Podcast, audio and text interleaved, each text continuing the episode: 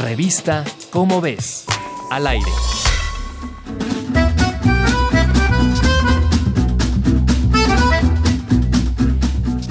Algunos lingüistas defienden que no existen los sinónimos.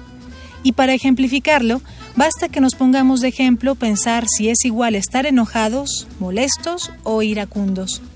Pero esta cuestión va más allá de las palabras de un mismo idioma, como asegura un estudio de la Universidad de Carolina del Norte y del Instituto Max Planck para la Ciencia de la Historia Humana.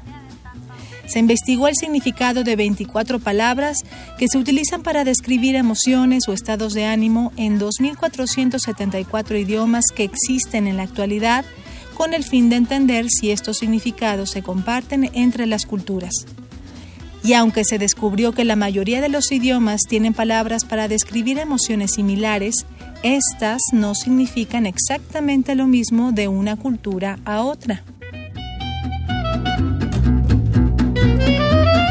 Por ejemplo, la palabra rotumana hanisi, utilizada en el norte de Fiji para referirse al amor, es la misma palabra que se utiliza para hablar de compasión.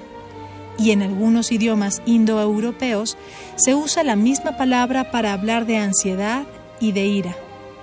Esta investigación, más allá de entrelazar idiomas, ayuda a comprender mejor cómo distintas culturas entienden y se explican el mundo. Encuentra historias fascinantes del mundo de la ciencia en tu revista Cómo ves. Búsquela en puestos de revistas y tiendas de autoservicio.